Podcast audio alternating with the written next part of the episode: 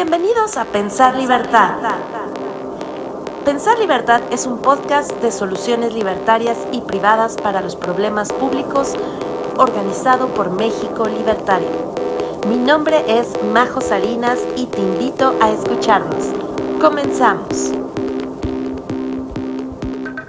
Muy buenas noches, bienvenidos a una emisión más de México Libertario con nuestros miércoles libertarios. Yo soy Majo Salinas y para mí es un gran gusto estar una noche más aquí con ustedes, compartiendo y em, ahora sí que intercambiando estas ideas que son tan, em, tan positivas, tan benéficas para nuestra sociedad, pero que pocas personas la conocen, que son las ideas de la libertad. Y bueno, en este tipo de spaces lo que hacemos es invitar a especialistas a hablarnos de distintos temas y que sobre todo que son temas de interés eh, para nuestro país, para México, porque precisamente este proyecto de México Libertario es un think tank que lleva más de 20 años promoviendo las ideas de la libertad en México, trayendo para ustedes a los mejores referentes, a los expertos, eh, para que puedan aterrizar temas eh, relevantes. Y pues principalmente este contenido lo pueden encontrar en YouTube, también lo pueden encontrar en la página web de mexicolibertario.org, eh, diagonal Think Freedom. Ahí van a poder encontrar unos papers y unos documentos chulísimos que yo les recomiendo mucho checar. Eh, de hecho, nuestro invitado de esta noche escribe en varios de estos papers, entonces pues eh, ahí dense un chancecito, una vuelta para que lean estos eh, papers que, que vienen bastante bien sustentados y basados. Entonces, ahora sí, vamos a comenzar. Les voy a presentar a uno de nuestros economistas favoritos, a la economista de la casa. Él es Asael Polo, él habla de finanzas, política y música. Eh, pero además es analista político en la Cámara de Diputados y escribe para Asuntos Capitales, también para México Libertario y para Viceversa MX. Así que, pues sin más preámbulo, les presento a Sael. ¿Cómo estás, Asael? Bienvenido. Oh, Majo, muy buenas noches. Espero que todos estén muy bien y como siempre, un gusto poder hablar eh, de un tema que en este caso ha estado en boga en estas semanas, que es la expropiación. Y hay mucho, en sí hay mucho que hablar. Espero eh, no me alargue tanto para poder dar la posibilidad de que, que podamos interactuar con la audiencia. No, tú date, tú date. Siempre es bueno escuchar a los expertos. Y sí, justo ya, ya lo mencionó Asael del tema que vamos a tener esta noche.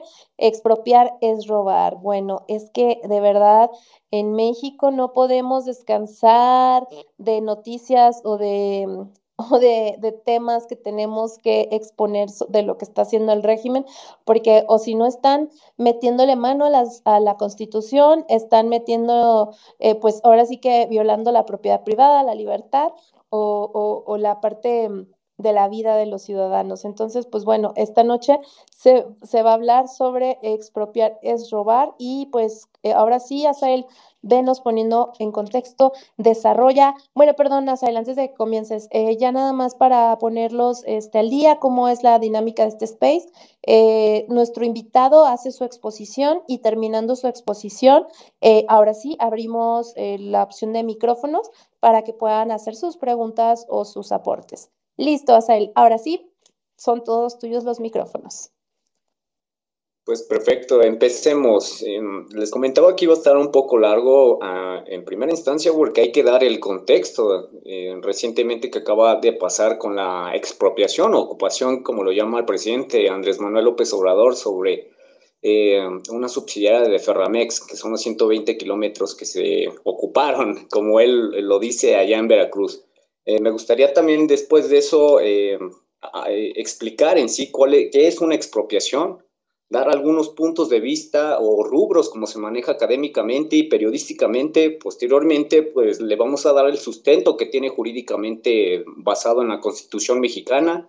Y por último, hablar sobre dos temas muy importantes o sobre dos hechos muy relevantes históricos aquí en México, como lo fue la expropiación petrolera y la, la expropiación de la banca. pues comencemos, ¿no?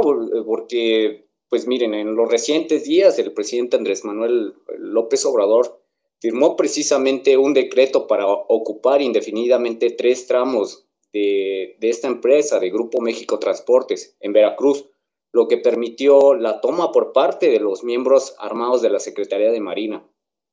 El decreto en sí otorga a Ferrocarril del Istmo de Tehuantepec, eh, que es una empresa estatal de reciente creación de este, de este gobierno, las vías para ser utilizadas en el corredor intercerámico del Istmo de Tehuantepec, que es uno de los proyectos, eh, en palabras del presidente, insignias. El decreto por sí solo, para empezar, genera desconfianza para los empresarios en un clima de negocios que ya está de por sí deteriorado por una parte. Asimismo, también representa un golpe a la confianza de los inversionistas y puede generar un impacto negativo en la percepción de estabilidad y seguridad jurídica en el ámbito empresarial. Lo he comentado en otros espacios que según la encuesta de Banjico, la seguridad jurídica está como el segundo principal factor que le pone trabas al crecimiento económico. Por lo menos hasta 2020 así estaba considerado. La primera, eh, ya sabemos que es la inseguridad pública. Pero vamos, eh, empecemos con, con, la parte un poquito académica, ¿no? ¿no? No me tardo mucho en esto, ¿no? Pero ¿qué es una expropiación? En sí, una expropiación, o también a veces llamada estatización, es un proceso legal y administrativo a través de lo cual, del cual la propiedad privada de un mueble o inmueble en su caso es transferida de manera forzosa al Estado. Quiero subrayar que es forzoso lo cual genera un cambio o una compensación, en su caso, una indemnización a favor del título previo. Dicho de modo más simple, se trata de una compra forzada realizada por el Estado a través de alguna entidad de la administración pública de un bien que, que ellos consideran de interés nacional o utilidad pública en, eh, como sinónimo de esto. Las, las expropiaciones son procedimientos contemplados y regulados por la ley que constituyen una figura intermedia entre la compra-venta del derecho privado y la confiscación por parte del Estado. Un bien, digamos, puede ser expropiado para su explotación por el Estado o por terceros, por lo regular siempre es con el Estado, o para, en su caso, destinarlo a algún proyecto de bien público. Pues por lo, por lo general, o se dice que es una expropiación se lleva como por motivos de fuerza mayor, es decir, cuando el perjuicio del derecho individual de unos pocos se ve compensado por el beneficio de una importante mayoría o incluso por la supervivencia de la sociedad. Dicho sea de paso, este ha sido cabalmente la justificación del mandatario del Ejecutivo para, para realizar la acción que, que hizo las semanas, hace dos semanas. Entonces, los bienes que pueden o no ser sujetos a expropiación son expresados en cada país en las leyes, o sea, en la Constitución Nacional de cada país y en los códigos relacionados a la materia. Sin embargo, en términos generales, todos los bienes muebles o inmuebles que se encuentran dentro del territorio nacional y bajo la jurisdicción legal del Estado pueden ser sometidos a un proceso de expropiación. Por su parte, los sujetos que intervienen en la expropiación son fundamentalmente tres. El primero es el expropiante, es decir, quien inicia el proceso de expropiación y que es exclusivamente el Estado, el gobierno, la comunidad autónoma o municipalidad, ¿no? Según corresponda el orden administrativo establecido. El segundo eh, fundamental es el expropiado, es decir, el antiguo titular de la propiedad expropiada que generalmente en una persona natural o jurídica ajena al Estado. Eh, esta persona recibirá una indemnización a cambio de perder la propiedad del bien expropiado. Esto me gustaría eh, eh, más adelante poder hacer una explicación porque por ahí hubo una discrepancia en los términos de indemnización que se tenía que hacer con, con el Estado o el gobierno federal y con esta empresa de Germán Larrea. Y, es importantísimo, eso, eso lo aclaro un poquito más adelante, ¿no? Pero todo tiene que, que ver con la indemnización y los precios de mercado. Y el tercero fundamental es el beneficiario, o sea, es decir, que es la persona natural o jurídica que en representación del interés público o social recibirá los derechos de uso por una parte y control del bien expropiado. Esta persona puede o no ser la misma persona al expropiante. Pero ¿cuáles son los efectos de una expropiación? Una vez que el proceso de expropiación ha tenido lugar, se dan los siguientes efectos legales. El primero se reconoce, se transfiere el derecho a la propiedad del bien expropiado, del expropiado al beneficiario. El segundo es también se puede extinguir el derecho de propiedad del bien expropiado para, mm, digamos, destinarlo a la utilidad pública. Y el tercero, nace el derecho a la indemnización del expropiado por parte del Estado. Hay algunos ejemplos puntuales, ¿no? Eh, pueden ser, el primero es la compra forzosa, digamos, de casas y terrenos en una ciudad para dedicarlos a la construcción de un sistema, puede ser de transporte público que beneficie en algunos términos y, y si es fortuito a los ciudadanos de la ciudad en el futuro. Esto es una práctica muy común porque, digo, no es inusual eh, que haya pasado esto con el gobierno de López Obrador al haber expropiado propiedades para que eh, pudiera realizar sus, em, sus infraestructuras insignias como el tren, el tren Maya, Dos Bocas, el aeropuerto de Santa Lucía. Muchos otros gobiernos han recurrido a esta práctica y prácticamente se ve como algo común que de desinterés en ocasiones para la sociedad y como algo que no te puede llegar a afectar. Pero es una forma de expropiar y esa, vaya, es bastante muy frecuente. La otra forma es la expropiación de una empresa, por ejemplo, eléctrica, que está en riesgo de quiebra, ¿no? Y que podría dejar sin electricidad al país entero. Se han suscitado diversas cuestiones, eh, eh, tal vez no en riesgo de quiebra, pero a veces sí por un eh, digamos, discrepancias que pueden llegar a tener los empleados con el empleador. Fue el caso de la expropiación petrolera. Ahorita platicamos más adelante eso. Y el otro ejemplo es la compra de terrenos baldíos para la construcción de escuelas, espacios deportivos y otros espacios dedicados a la comunidad. Se le llama así como la compra de terrenos baldíos, pero en ocasiones, pues esos terrenos llegan a no tener dueño o inclusive son hasta donados por, por, personas que ya no lo necesitan en pro de este beneficio marginal a favor de la sociedad. No es, no me gusta a veces utilizar este ejemplo para llamarlo debidamente como una expropiación, pero vaya, eh, para términos didácticos así lo, así lo vamos a considerar. En otro, en otro, aspecto, la, la expropiación en México, de acuerdo a la constitución política de los Estados Unidos mexicanos, el procedimiento de expropiación está sujeto a lo establecido en la ley de expropiación, donde se define esta figura legal y también se establecen las causas posibles de su aplicación, los mecanismos exactos según los cuales debe darse el procedimiento y los términos en que debe incurrir la indemnización correspondiente. Allí se escribe, eh, mejor dicho, se concibe la expropiación como la privación total o parcial del derecho de propiedad de una persona natural o jurídica sobre un bien considerado de interés público, siempre de acuerdo a los lineamientos establecidos en el resto del artículo, así como tal lo define la ley. En dicha ley también se otorga al Estado la potestad de expropiar aquellos bienes de importancia económica suprema.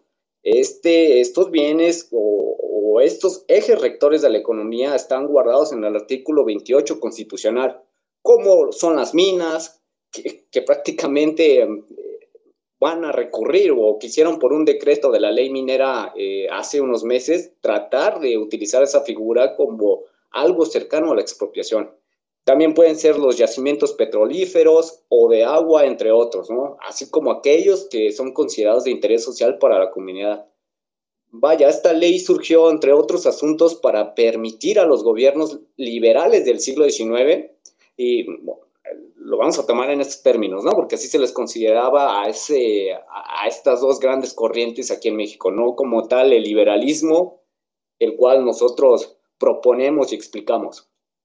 Entonces, estos liberales del siglo XIX eh, les dieron a ejercer cierto control sobre las propiedades tradicionalmente tenidas por la Iglesia Católica cuando estos entraron en conflicto.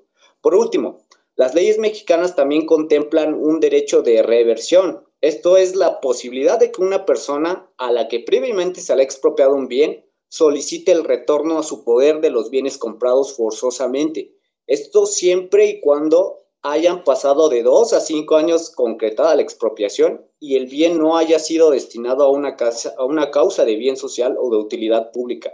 esta circunstancia se vivió por, por ahí del, de la administración de, de, la Madrid. Sin embargo, después de cinco años y él haberle prometido a los banqueros y a empresarios de aquel entonces que les y, que iba a hacer una reversión de la expropiación, pues incumplió con su palabra y generó pues mayor incertidumbre jurídica y un mal clima para el ecosistema empresarial. Ahorita de igual manera vamos a hablar, hablar sobre esto. Pero em, ya para pasar al siguiente tema y, sobre los dos ejes que me gustaría hablar, que va a ser sobre la expropiación petrolera y sobre la expropiación bancaria, pues me gustaría iniciar con la petrolera, ¿no? Porque esta sí tiene implicación, esta tiene implicaciones que vivimos hasta el momento, no tanto así con la bancaria. Sin embargo, pues, vaya, eh, es importante recalcarlo porque sí nos deja una gran lección, sobre todo la bancaria que culminó con una de las crisis o fraguó una de las crisis más importantes, y no es que la más importante aquí en México. Pero bueno, eh, en, en, lo que contempla la expropiación de petrolera en México, en la historia de México se conoce como la expropiación petrolera al proceso de nacionalización, en los términos que así lo manejaron en aquel entonces con este Lázaro Cárdenas, o sea, de compra forzosa por parte del Estado de todos los bienes y activos de las empresas extranjeras dedicadas a la industria petrolera, que tuvo lugar durante, durante la presidencia del militar y, y este estadista mexicano Lázaro Cárdenas, por ahí de 1895 a 1970. Eh, se trata de un evento de suma importancia en la historia contemporánea, como se los comentaba, de la nación mexicana se produjo mediante la aplicación del artículo 27 de la Constitución mexicana y de la ejecución de la ley de expropiación del año de 1936 a través de un decreto presidencial anunciado el 18 de, marzo de 1938, que es fecha en la que desde aquel entonces se conmemora cada año. Eh, por ahí decía, ¿no? Lázaro Cárdenas en, en alguna en alguna entrevista, si mal no recuerdo, decía, el petróleo pasa a manos de los mexicanos. Esto dijo pues este presidente socialista, ¿no? Y pues después de ahí nace el primer mito, ¿no? El petróleo no pasó a manos de los mexicanos, sino de burócratas y de un sindicato que conformaron un, un monopolio para su beneficio. Otro de los mitos es que se expropió a los yanquis, como suelen llamar a los norteamericanos. Esto es falso, ¿no? Las compañías americanas fueron las principales beneficiadas con esta expropiación. En aquel entonces, Estados Unidos pasaba por la recesión más profunda de su historia. Sus compañías estaban al borde de la quiebra por falta de demanda de su petróleo y la baja de, pues la baja de, este, de, los precios de este, de este commodity. Sus principales competidores en aquel entonces eran las compañías inglesas que controlaban aproximadamente el 70% del petróleo en México. El gobierno norteamericano apoyó al gobierno socialista de Cárdenas para que expropiara a los ingleses y eh, también a las compañías americanas casi quebradas aquí en México. A los americanos les pegó, a los americanos se les pagó primero la, la indemnización, fue por ahí de 1940 a 1953. Aproximadamente ese periodo fue el que tuvo el gobierno mexicano para poderles pagar a, a los norteamericanos, ¿no? a las empresas de petróleo norteamericana. En aquel entonces les dieron dos dólares por cada dólar de activo y a los ingleses pues les pasaron a pagar después que fue por ahí del 48 y culminó hasta el 62. Y, pero fíjense nada más la, la, discrepancia aquí en términos de indemnización. Si a los americanos les pagaron dos dólares por cada activo, a los ingleses les dieron 50 centavos por cada dólar de activo. Era una maniobra eh, o una estrategia política bien planeada por Estados Unidos que presionó a México, los hizo, los hizo absorber empresas petroleras quebradas por esta caída del precio internacional y además se deshizo de los competidores ingleses. Bien jugado ahí por parte de los norteamericanos y vaya, utilizaron en ese entonces el socialismo a favor de ellos a pesar de promulgar mm, históricamente el libre mercado o el capitalismo, mejor dicho el capitalismo, ¿no? Esa teoría lo confirma el apoyo que recibió el presidente Cárdenas de aquel embajador norteamericano que se llamaba Daniel Josepius. Varios historiadores como Vasconcelos, eh, Alvear Acevedo y este, mm, no recuerdo, Francisco Martín Moreno, en el libro de México Negro, dan por hecho esta tesis. Otra prueba del apoyo de los norteamericanos a la expropiación es que las compañías norteamericanas eh, y el gobierno de México les pagó el doble del valor de sus activos y en menos tiempo que las compañías inglesas, a los que solo les quedaron liquidar la mitad de su valor de los activos. Cuestiones que los llevaron en primera instancia a tener, a cortar relaciones diplomáticas y comerciales con los ingleses, algo que le pegó mm, pues bastante mucho a México por aquel entonces y que terminó, como ahorita lo voy a platicar, con una nacionalización bancaria. Pero bueno, aunque los ingresos también derivados del petróleo, el gobierno eh, constituyeron por un tiempo los, las principales recursos fiscales, pero son parecidos a los que reciben en otros países gobiernos por derechos e impuestos de petroleras privadas. En términos económicos de beneficio marginal, pues no tuvimos ninguna, pues ningún, eh, digamos, ningún usufructo por haber, por haber nacionalizado eh, la industria petrolera según estudios sobre ingresos fiscales, pudimos haber obtenido la misma recaudación que por la misma venta de esto, ¿no? Y además se lo dejas a un ente que es menos eficiente para administrar los recursos finitos como es el Estado, en contra de cómo lo hacen la propiedad privada. Y es algo históricamente que se basa en una evidencia empírica con datos duros que así suceden las cosas, ¿no? Es un mejor administrador los privados que los gobiernos, ¿no? Salvo sus honrosas excepciones. Entonces, en otras palabras, los frutos de esa expropiación a 79 años realizadas son una gran dependencia de los Estados Unidos.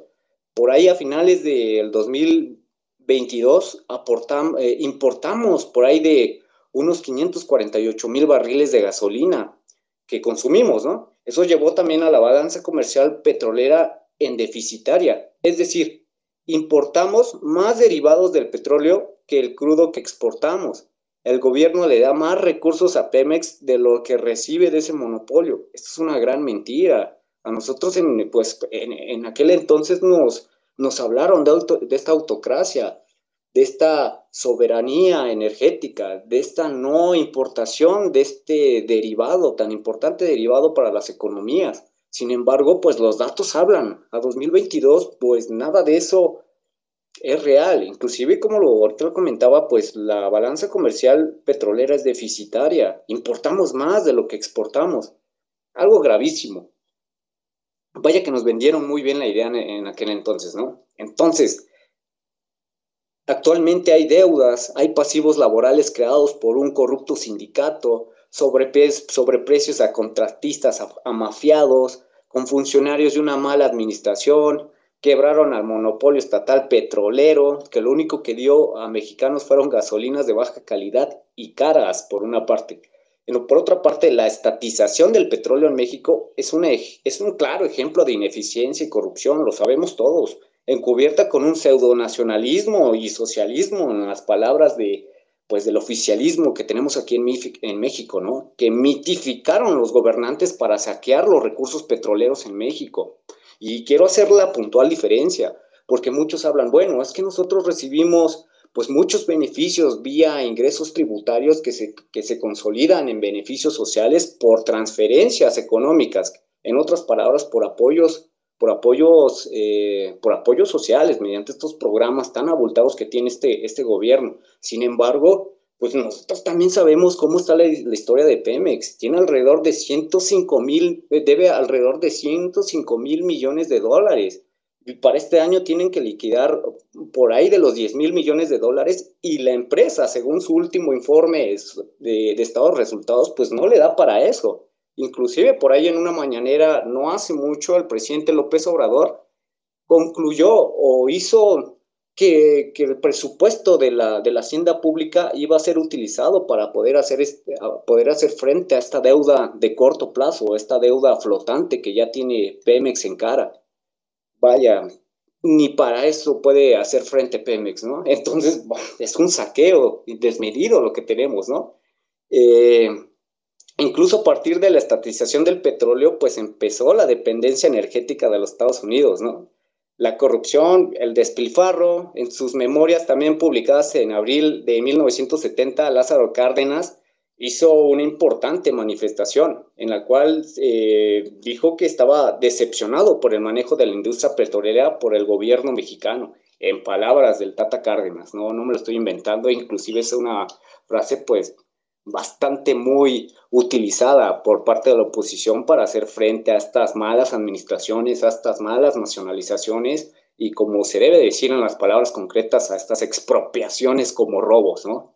Cuando fue en su, en su momento, cuando esto ya fue insostenible, o este saqueo ya no fue, mm, ya no lo pudo mitigar como tal el presupuesto de los gobiernos, el PRI, beneficiado anteriormente por el pillaje a Pemex, vio la necesidad de abrirle nuevamente a empresas privadas para evadir que en pocos años la balanza petrolífera sea negativa y el gobierno, más que recibir dólares del sector petrolero, tenga que ponerlos reduciendo gradualmente las reservas.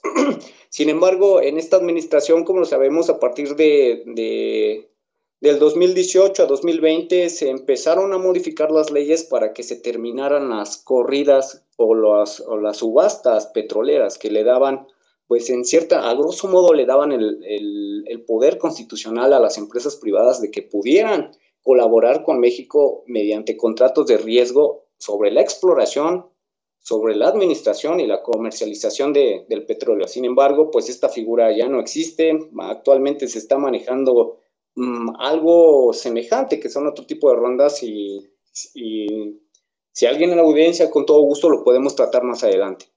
Pero ya, eh, para no perder más tiempo, pues también me, me, gustaría pasar al siguiente tema, que es la expropiación de la banca. Y miren que esta, pues ya tiene 40 años, no, 41 años, se acaban de cumplir en, 2020, eh, en 2023, sobre la expropiación de la banca privada mexicana, que fue por ahí de 1982. Es indispensable reflexionar sobre su importancia como un hito histórico en el devenir del México contemporáneo. Y vamos a ver por qué, ¿no? Lo primero, y lo, y lo es doblemente porque no resulta difícil derivar comparaciones con lo que está sucediendo actualmente en el país. Las historias, como lo he comentado, nos ayuda a poner la actualidad en su justa dimensión. Es difícil entender la expropiación de la banca sin la crisis macroeconómica, fiscal y de endeudamiento del inicio de los años 80. México había descubierto enormes yacimientos de petróleo en un momento de altos precios internacionales del crudo lo que llevó en su momento al presidente López Portillo a pronunciar aquella frase icónica frente a la plana mayor del sindicato petrolero que, que rezaba de la siguiente manera, ¿no? Deberíamos aprender a administrar la abundancia. Eso dijo López Portillo. Gran mentira, ¿no? Este auge, aunado a las bajas tasas de interés internacionales, llevaron a una oferta enorme de fondos líquidos en los mercados financieros internacionales, muchos países, incluyendo el nuestro, no supieron decir no al canto, digamos, de las sirenas que ofrecieron préstamos a tasas de interés reales negativas. Es decir, nos estaban pagando por endeudarnos. Vaya cosa, ¿no? En su momento, José Andrés eh, Ateiza, en las épocas de José López Portillo, y quien fuera apodado como el churumbelo, para muchos es el principal causante de la nacionalización de la banca por su soberbia, pero sobre todo por su desconocimiento del mercado petrolero. En 1981 el precio, como lo comentaba, el precio internacional del petróleo cayó de 34 a 28 dólares. Y con la soberbia que se le describe y, lo empecé yo a describir, eh, lo empecé yo a comentar, tuvo a bien aconsejarle a López Portillo de que no ajustáramos el precio de nuestro petróleo con lo que los mercados, eh, homologarlo con los mercados internacionales y amagó con una empresa o cliente que no acepte eh, este tipo de condiciones que no les, va, no les volveremos a vender más. Decía por ahí, ¿no? Habrése visto tremenda arrogancia, pero lo peor que el presidente es que lo aceptó. En su momento, cuando las tasas de interés comenzaron a elevarse y los créditos escasear, a la paz del, del continuado acceso del gasto público y con precios de petróleo hacia la baja, las reservas internacionales del Banco de México se agotaron en la tercera semana de agosto. El secretario de Hacienda de aquel entonces, Jesús Silva Herzog, un, un reconocido economista, viajó, viajó a los Estados Unidos, a Washington, a darle las malas noticias al mundo.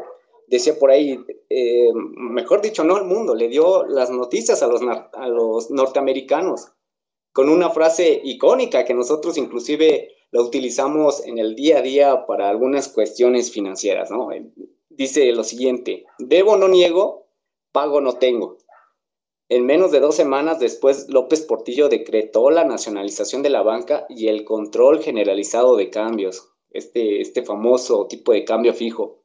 La desconfianza y separación entre los antiguos banqueros y muchos empresarios se prolongó por varios años. Como lo comentaba, Miguel de la Madrid quiso ganjearse al sector privado, pero al no reprivatizar la banca después de esos cinco años que les puso como, como lapso, la desconfianza perduró y además se enemistó con los grupos de izquierda que habían aplaudido la, expropiación. Vaya, no le salió ninguna figura política o ninguna estrategia política al presidente de la Madrid.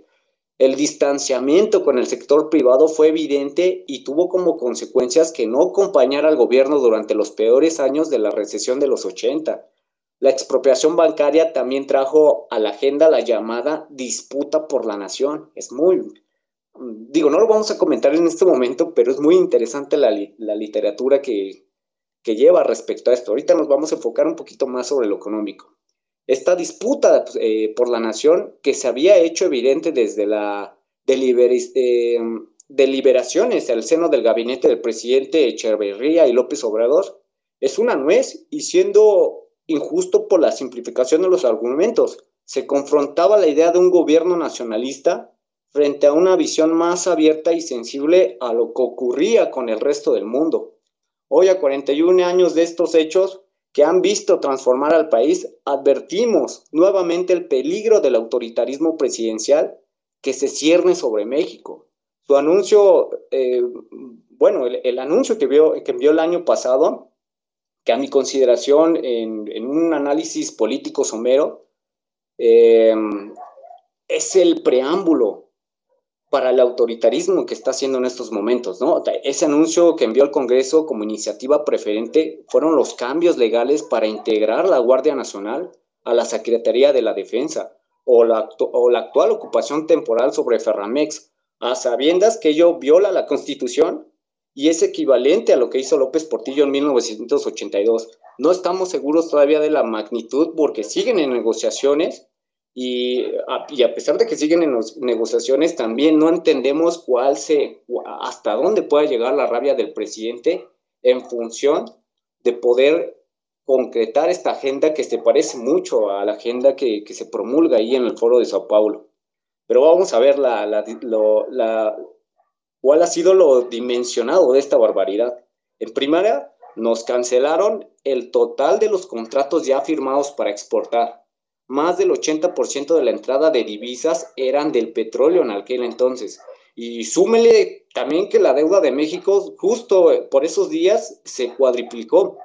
Pasó de 20 a 80 mil millones de dólares. Una barbaridad para aquel entonces. Entonces, el resultado, no hubo con qué pagar ni los intereses. Vean nada más. Por ahí Juan Ramón Rayo lo llama como un esquema Ponzi, donde ni siquiera puedes pagar el principal y tampoco los intereses. Sin embargo, este lo describe sobre todo con las empresas privadas. Cuando una empresa está en esa situación, en términos contables se le llama quiebra técnica, vaya, está a la puerta del, Tribunal de Quiebras para que desaparezca. No es así el caso de México, ¿no?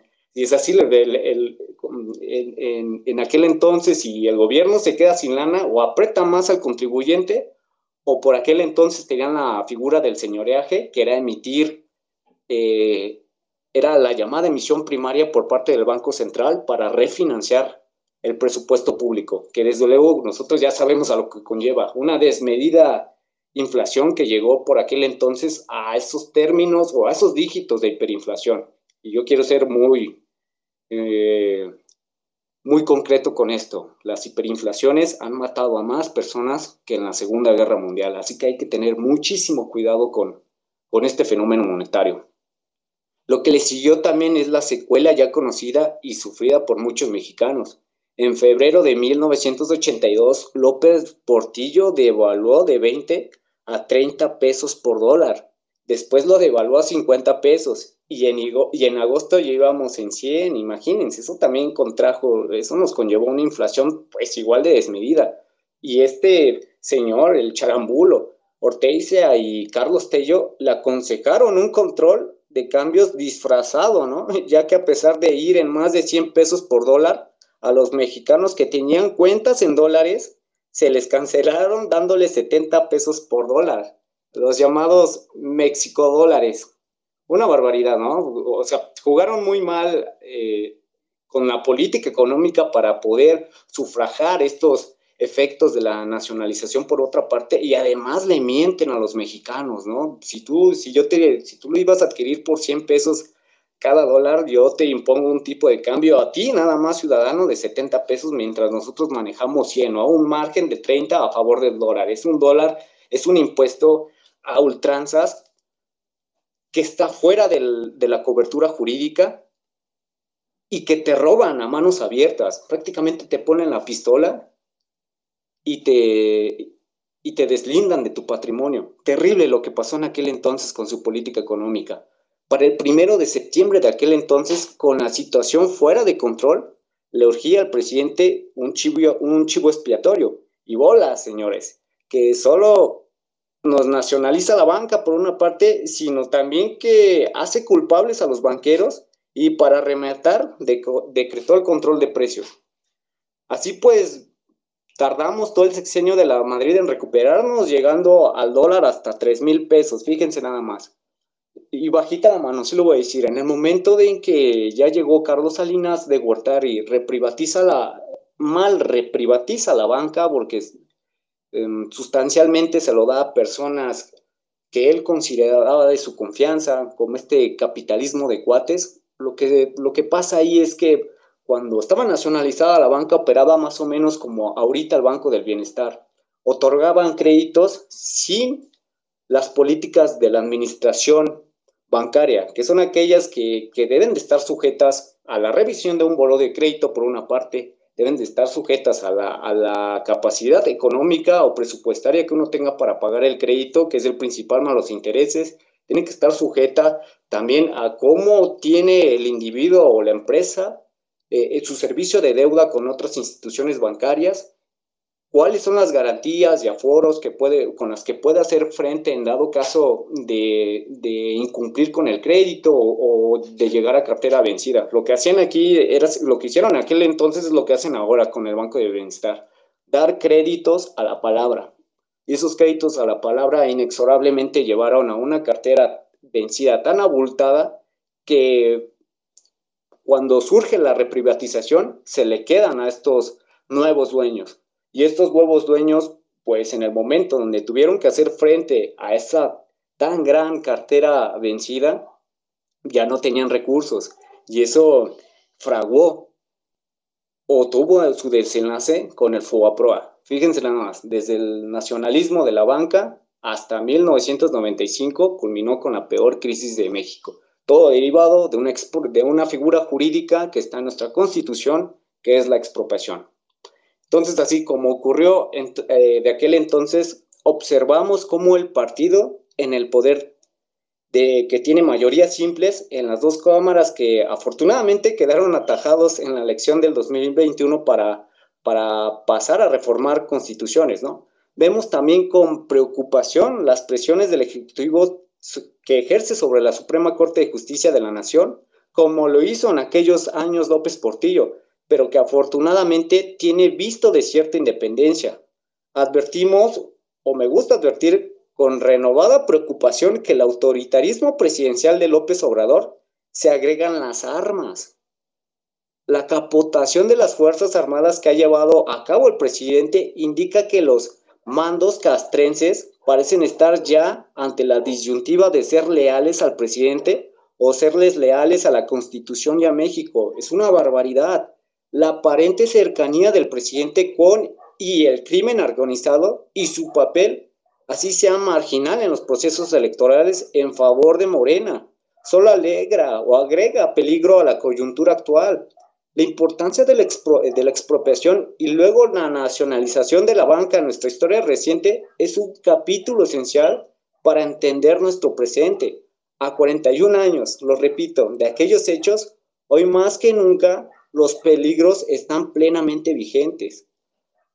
México está en vilo, está pendiente de las decisiones de los ministros de la Corte, en lo que se ve, pues digamos, una confrontación con el Ejecutivo Federal, muy similar a la que se dio en 1982, en 1983, en aquel entonces, en 1995.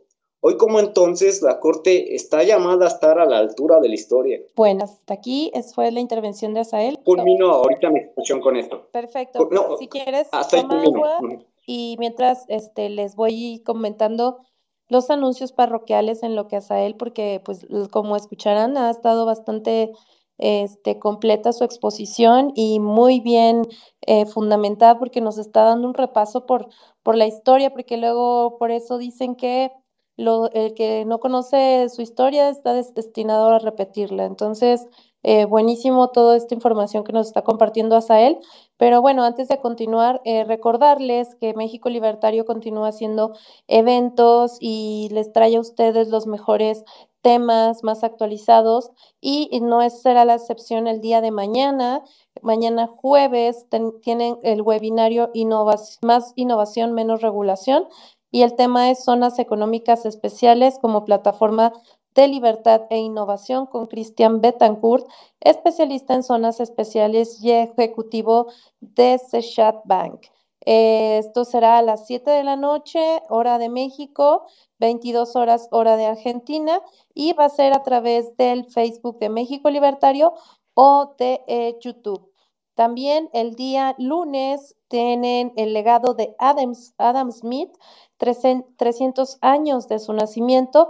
Esto va a ser una conferencia con el economista Sergio Adrián Martínez, eh, que también es investigador y profesor, eh, el día lunes 5 de junio a las 2 pm, también vía online a través del el Facebook de México Libertario y el, la cuenta de YouTube de México Libertario. Entonces, ahí están estos dos eventos eh, virtuales que valen mucho la pena, no se los pierdan. Y bueno, vamos a ver si ya está listo por ahí Asael, ya fresh, para recontinuar y este rematar.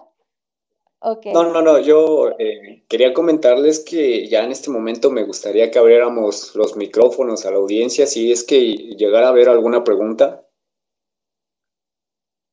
Perfecto, bueno, entonces comenzamos abriendo micrófonos. Eh, desde hace rato por acá eh, Alejandro Asensio nos está solicitando el micrófono. Entonces, a partir de ahorita ya estamos dando micrófonos. Alejandro, se te dio micrófono, pero parece que se bajó tu cuenta, no sé, este, a ver, vamos a mandar la invitación. Ay, ya no está. Bueno, te mando invitación otra vez para que te subas a hablar. Y para los que nos están escuchando, adelante, soliciten el micrófono este, con confianza para que puedan preguntarle lo que gusten o hacer sus aportes a Asael. Eh, y bueno, mientras que podemos subir a Alejandro, que parece que no, no está pudiendo. Alejandro, si quieres, sal y vuelve a, entrar para que a veces pasa que el, el space se buguea. Este, mientras, pues bueno, no sé, mi estimado Pedro, que está por acá, si tú quieras hacer alguna, alguna pregunta en específico. Y si no, bueno, vamos con Jess. Ah, ahí está. ¿Sí me escuchas? Sí, ya te escucho, Pedro. Adelante. Ah, gracias. Muy buenas noches, querido Magio. Muy buenas noches, mi estimado Asael. un gusto estar contigo aquí, este, escuchando y aprendiendo, la verdad, eh, eh, bastante, bastante, eh, pues que será lleno de nueva información. la verdad, te soy sincero, aunque yo sigo y, y, siempre me ha gustado leer sobre, los, sobre estos temas, este, sí estoy escuchando, teniendo información nueva que por supuesto voy a seguirle este, rascando por ahí de todo lo que nos acabas de comentar. Y de eh, eh, lo que me pareció muy, muy bueno, muy acertado, es la manera en cómo uniste la expropiación petrolera con el resultado final caótico de la, expropiación, este, la nacionalización de la banca, este, que es una expropiación igual, más que le llaman nacionalización para que se escuche más bonito, para que, eh, que es de la nación, pero realmente es de los políticos y los oligarcas. Y, este, y al final la consecuencia última que fue el FOBAPROA. O sea, todo aquello por lo cual la izquierda berrea y brama sobre todo el costo del FOBAPROA, realmente esa consecuencia de las nefastas políticas nacionalistas y estatistas de eh, nuestros gobernantes. Eh, no sería el momento ahorita para, este, para buscar o encontrar las, las similitudes de, de, aquellas épocas de México, de aquellas épocas de los ochentas, con lo que hoy actualmente vive Argentina.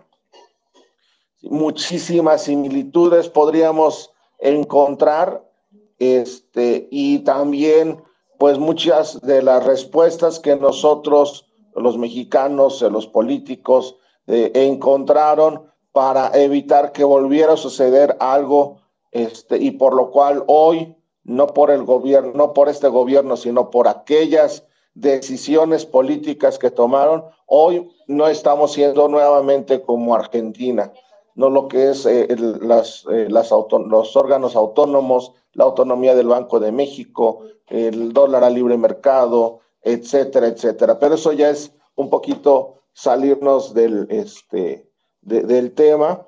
Este, pero sí, la verdad, eh, muy buen hilo, muy buena, este, muy buen enlace entre los dos puntos y ojalá que, pues, para todos los que están aquí, los que no, no escucharon o no estuvieron aquí desde el principio, vuelvan a escuchar esta grabación, ya sea aquí que se queda en Twitter o posteriormente en Spotify, en Pensar Libertad, y no se, eh, no se lo deben de perder para pues tener más información. Y por supuesto, eh, lo, que, lo que está escrito, lo que tú este, eh, pusiste, publicaste en mexicolibertario.org, diagonal Team Freedom.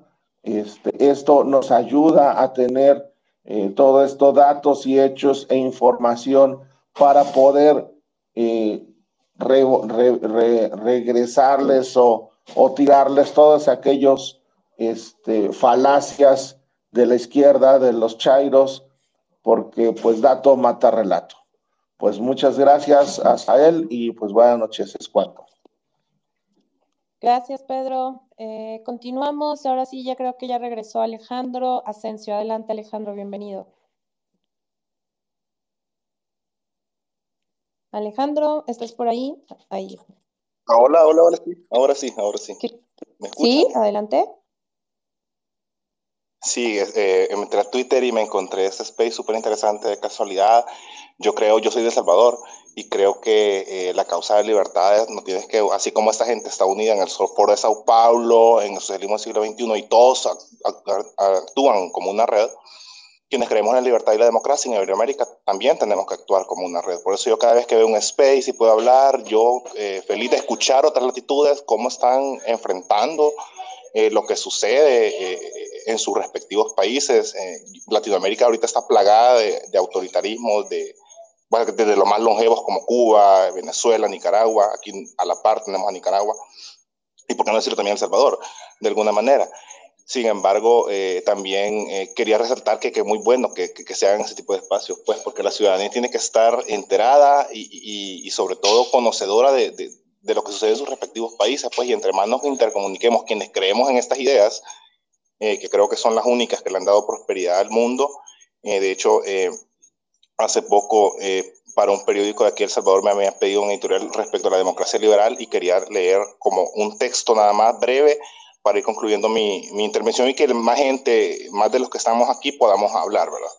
Yo creo que a lo largo de la historia de la humanidad, los individuos han buscado siempre la manera de gestionar los asuntos públicos de distintas formas. Alrededor del mundo, las distintas culturas han tenido diferentes métodos para organizar la sociedad. Los últimos tres siglos de historia pueden definirse como extraordinarios, a pesar de sus matices, de sus retrocesos, de sus baches. de sus etapas oscuras, conflictos armados, genocidios, pero analizados en el conglomerado total de la historia, resaltan y se distinguen a lo largo de ese tiempo. Se han aplicado una serie de ideas que han funcionado y que funcionan. Dichas ideas constituyen los principios básicos de la modernidad política, vinculadas a la idea de la ilustración, las cuales son la libertad individual, la igualdad ante la ley, la separación de poderes, la propiedad privada, el pluralismo político, Claro, claro, y, esto lo mencionaba la, diputada española Cayetana Álvarez de Toledo, que todos los iberoamericanos que creemos en la libertad y la democracia tenemos que estar interconectados y todos dando la batalla en nuestros respectivos países. Muchas gracias. Totalmente, Alejandro, así es y así debe ser. Eh, bueno, continuamos ahora sí, vamos con Jess. Adelante, Jess, bienvenida. Hola, buenas noches a todos. Este, Azael, muchas felicidades. La verdad, la exposición estuvo increíblemente hecha, muy, muy clara tu, tu, exposición. En el tema de la expropiación, bueno, tengo ahora sí que tres puntos. Eh, la parte de la expropiación petrolera, qué bueno que eh, das esa información porque existe una falacia de que casi, casi Cárdenas fue un dios y, e hizo lo mejor para México puro patrioterismo. En la parte de la expropiación de la banca, eh, pues ahora sí que como los errores de las administraciones, pues se fue haciendo nada más una bolita de nieve que terminó pues con todo esto de FOBA, prueba que seguiremos pagando pues todos nosotros las generaciones. Por eso a mí se me hace increíble que, que, que o sea, los partidos de oposición quieran poner al, al hijo de un expresidente como es este Enrique de la Madrid que su padre no supo para nada administrar, pero es así como que referente de la oposición, ¿no? Se me hace irrisorio, o sea, digo, es muy tonto ahora sí que el, que la gente no conozca ahora sí que la historia. Y punto número tres, ¿dónde podemos conseguir y leerte, este, darle más difusión a este tipo de explicaciones que das económicas? Porque, por ejemplo, eh, pues estas exposiciones, no sé si a ustedes les ha tocado, por ejemplo, en clases o algo así por el estilo, que típico hay gente joven que dice, bueno, ¿y esto para qué me va a servir en la vida? Ese tipo de respuestas que nada más promueven la ignorancia, que de verdad si los mexicanos de ciudadano común promedio supiéramos para qué nos va a servir en la vida todos estos datos, pues no estaría pasando ahorita esa historia de los años 80 con este presidente y con la 4T, ¿no? Muchas gracias. Gracias, Jess. Eh, Hola, muy buenas noches a todos los que participaron. Jess, te agradezco muchísimo por, por, tu, por tus felicitaciones. Estoy completamente halagado de lo que has dicho en este momento. Y en dónde poder leerlo, lo comentábamos que se puede, eh, se pueden revisar los trabajos que hemos hecho en el proyecto Think Freedom en la página de mexicolibertario.org. Ahí precisamente está mi trabajo que lo, lo llamé como la expropiación y el deterioro económico, donde precisamente hablo sobre la importancia de la propiedad privada la justificación que hacen los gobiernos en pro de expropiar, esta, estas breves eh, reseñas sobre la, la expropiación petrolera, la nacionalización de la banca, que es otro tipo de expropiación, y por último, las circunstancias que se están viviendo ahorita con el, con el caso de Ferrosur. Entonces, eh, yo amablemente eh, y a toda la audiencia los invito a, a, que puedan revisar estos trabajos. Además de esto, eh, también me, percaté por ahí que nuestro compañero, el economista Sergio Adrián, también subió un trabajo al, respecto sobre expropiaciones y me pareció que es un tanto más dinámica en términos de explicación académica. Entonces, vaya, los dos trabajos se complementan muy bien y podría también ser una buena referencia para pues las, las futuras generaciones, ¿no? Que mucho hace falta difundir este tipo de conocimientos para saber cómo dicen los historiadores, de dónde venimos, a dónde vamos y cuáles van a ser las consecuencias, ¿no? Pero agradezco mucho, agradezco mucho los, eh, las felicitaciones y, y, un enorme saludo.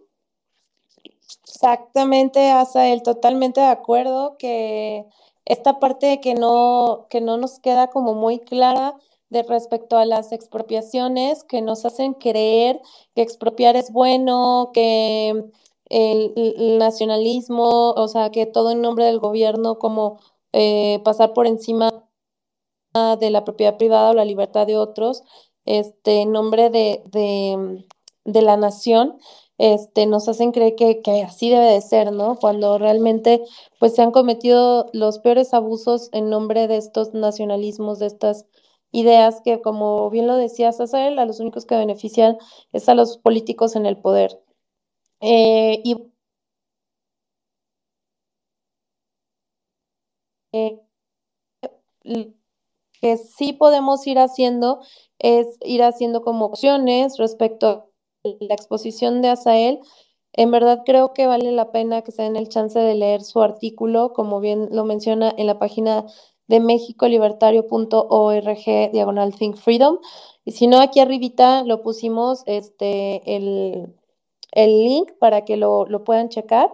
Eh, igualmente, pues que compartan este podcast, eh, bueno, este space y posteriormente que se haga en formato podcast, lo pueden encontrar en Spotify con el nombre de Pensar Libertad para que pues se lo puedan eh, dejar a más personas, eh, a más mexicanos, para que salgan de esta idea o este relato que, que nos han venido repitiendo de que expropiar es bueno.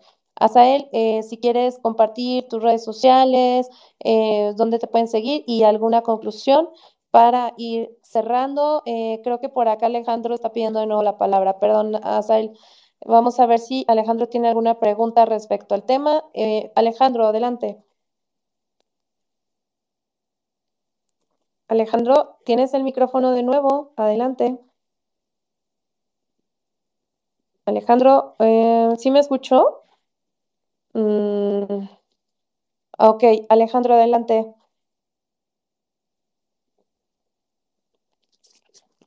Disculpa, no te escuchamos. Bueno, yo no lo escucho. Supongo que no nos está escuchando. Pedro, ¿me confirmas? ¿Tú sí lo escuchas? No, no se escucha. No se escucha, ¿verdad? una disculpa, Alejandro, ya no te escuchamos. No sé qué sea lo que esté sucediendo. Pero bueno, ahora sí, este, Azael, pues eh, si gustas, eh, pues eh, dar como esta conclusión y compartirnos eh, dónde pueden seguirte y, pues así. Claro que sí, Majo. Solamente me gustaría hacer un último aporte a esta exposición. Algo que me faltó decirlo hace un momento, y es lo que implica este tipo de expropiación en el presente. Bueno, ocupación, como le dice el presidente López Obrador.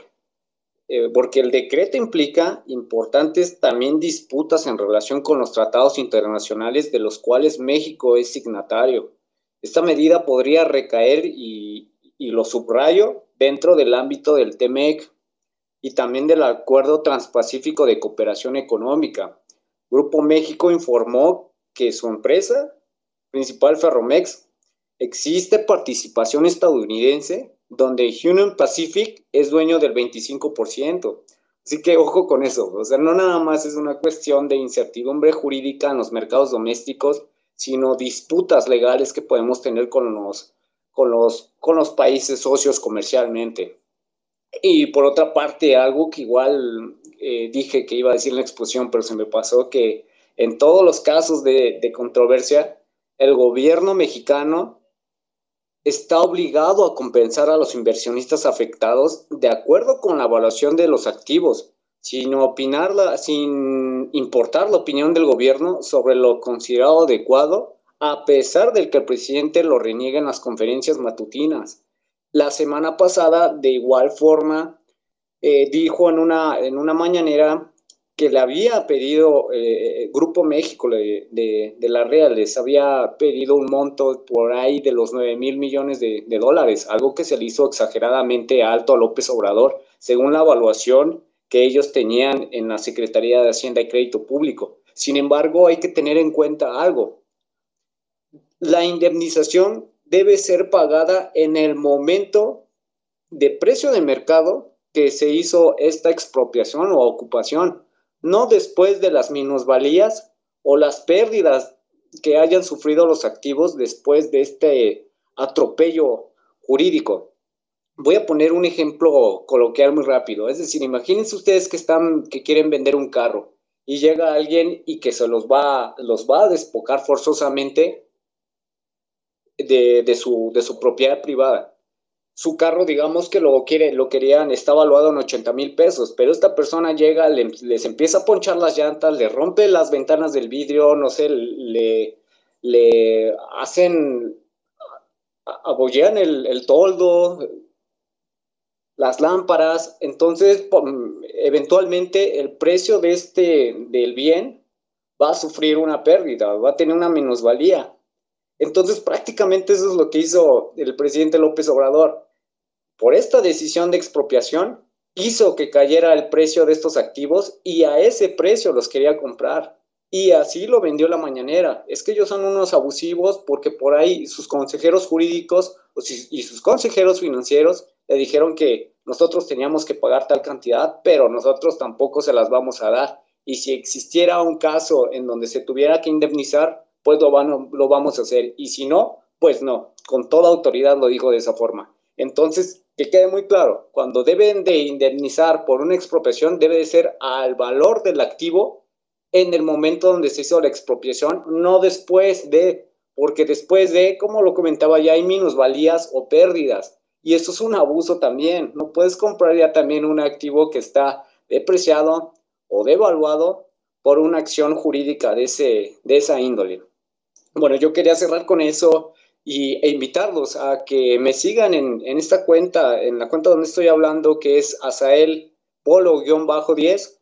Y pues igual, eh, si es de su agrado, pues eh, me puedan leer igual en otros, en otros sitios, además de México Libertario, en donde publico, eh, digamos, a manera más de crítica sobre las circunstancias que vivimos en el día a día sobre la opinión pública en este país, como lo puede ser en viceversa. Ahí también tengo algunos artículos en asuntos capitales que también tienen que ver con, eh, con muchas cuestiones económicas, políticas, con este haber con esta ver de la vida pública y sobre todo pues invitarlos a, leer en el proyecto Sin Freedom los trabajos que hemos colgado que son estrictamente más académicos, más elaborados, más extendidos y que bien podrían eh, aprovecharse en algún momento para sacar algún dato o para recuperar si es que no hay a veces la posibilidad de poder escuchar estos espacios, sí de la forma de lectura.